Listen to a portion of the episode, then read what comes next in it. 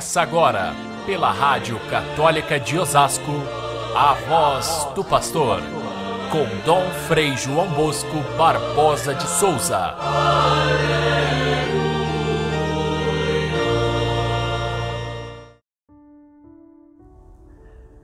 Prestai atenção, vós que me ouvis, com a mesma medida com que medirdes, também vós sereis medidos, e vos será acrescentado ainda mais.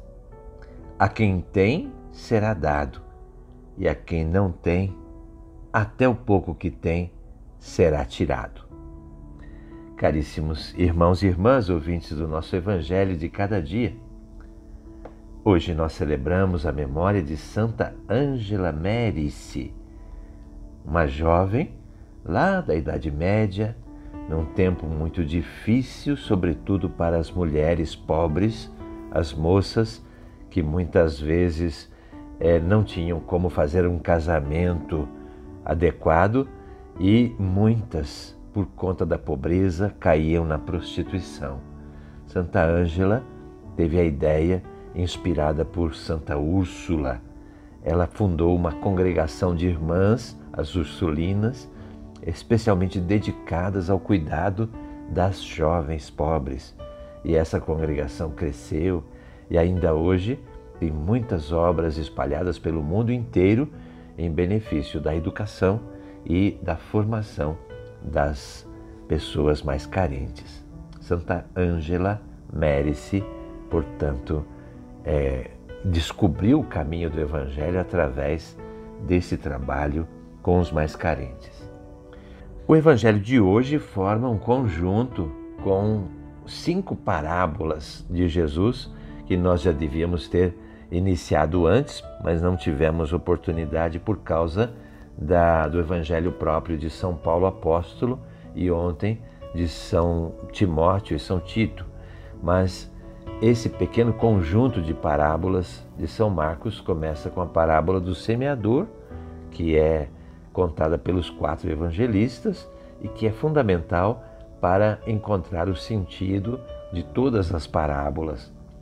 E depois, é, no, na, na, passagem de hoje, São Marcos é, reúne diversos ditos de Jesus em duas pequenas parábolas: a parábola da lâmpada e a parábola da medida. Vamos olhar um pouquinho mais de perto essas duas pequenas parábolas que têm uma incidência muito grande na nossa vida de fé, na nossa vida cotidiana. Ah, o texto da, do semeador nos, nos mostrava por que Jesus falava em parábolas. As parábolas são um modo simples de, de fazer comparações com a vida, mas que é, não são tão simples no sentido de, de ser é, superficiais. Pelo contrário, são as parábolas uma maneira de entrar muito fundo dentro da experiência humana e elas têm esse, esse modo de é, levar uma, um ensinamento, uma doutrina, não fechada em mandamentos, mas aberta para que a pessoa que a recebe possa também compartilhar, possa também interagir, interpretando, descobrindo novos sentidos naquela proposta feita na parábola. Assim é a parábola do semeador, que a gente leu antes, e assim as duas parábolas de hoje. A primeira é a respeito da luz. Não se coloca uma luz debaixo de um caixote ou debaixo da cama, mas sim no candelabro para que possa ser é, vista e possa servir de iluminação para todas as pessoas. A luz é uma parábola por si própria. A gente faz sempre essa comparação da luz e da escuridão. A luz nos permite é, viver e ver a vida de uma maneira mais ampla. A escuridão nos tolhe, nos faz ficar inseguros. A luz nos permite mostrar as nossas atitudes, a escuridão nos faz escondê-las. A luz é o símbolo da, da fé que eh, permite que a gente veja o mundo com os olhos de Deus e a escuridão representa a incredulidade, aquele que não acredita. O, o, o Evangelho nos fala que a luz não pode ser escondida, ela deve ser testemunhada, ela deve estar num lugar alto para que possa iluminar a todos os que estão em casa. Essa parábola da luz, escrita no contexto de São Marcos, a gente pode imaginar numa época em que não havia outro meio de iluminação a não ser a, o fogo, a vela, a tocha. Eh, não havia luz elétrica, não havia como guardar a luz a não ser transmitindo de um para o outro. Se guardava o fogo aceso em casa para usar todos os dias, e quem não o tivesse teria que buscá-lo no vizinho ou em algum lugar onde estivesse aceso. Assim, a fé é essa, essa luz que nós guardamos dentro da nossa casa permanentemente, não deixamos que se apague, porque se ela apagar, nós não conseguiríamos uma outra, outra fonte de iluminação para a nossa vida. A luz, portanto, é um sinal de Deus. Deus é luz, diz a Escritura. O Salmo fala que Deus mora na luz e assim a luz para nós é um sinal de Deus.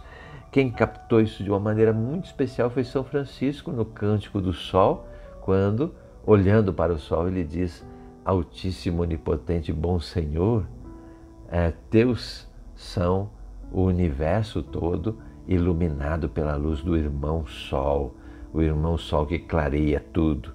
Deus é assim, uma luz é, que a gente não pode nem olhar com os nossos próprios olhos diretamente. E, e, e a luz é um fenômeno também conhecido, ela incomoda a quem está no escuro. Quando se acende uma luz forte, a gente fecha os olhos.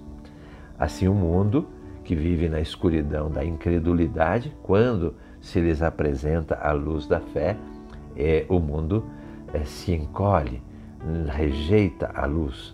Mas é preciso acostumar os olhos com a luz para a gente viver na claridade da vida, na claridade da fé.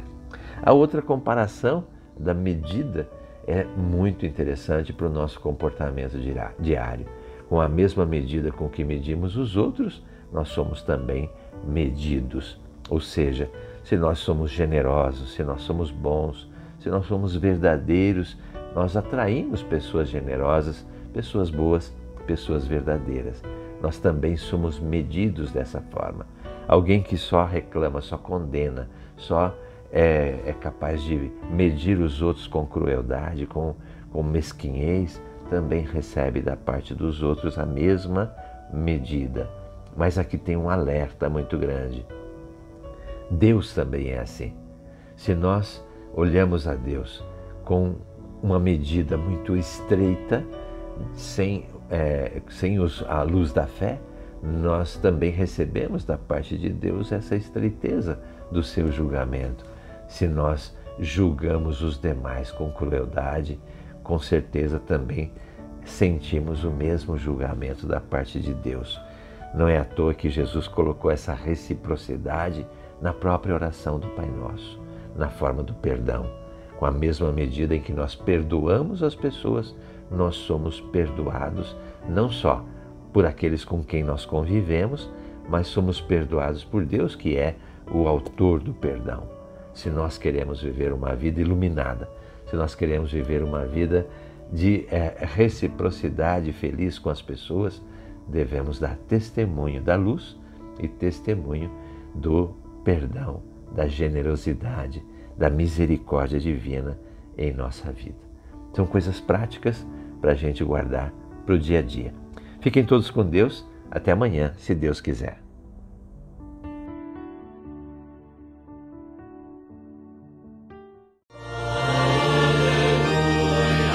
Você ouviu pela Rádio Católica de Osasco a voz do pastor com Dom Frei João Bosco Barbosa de Souza.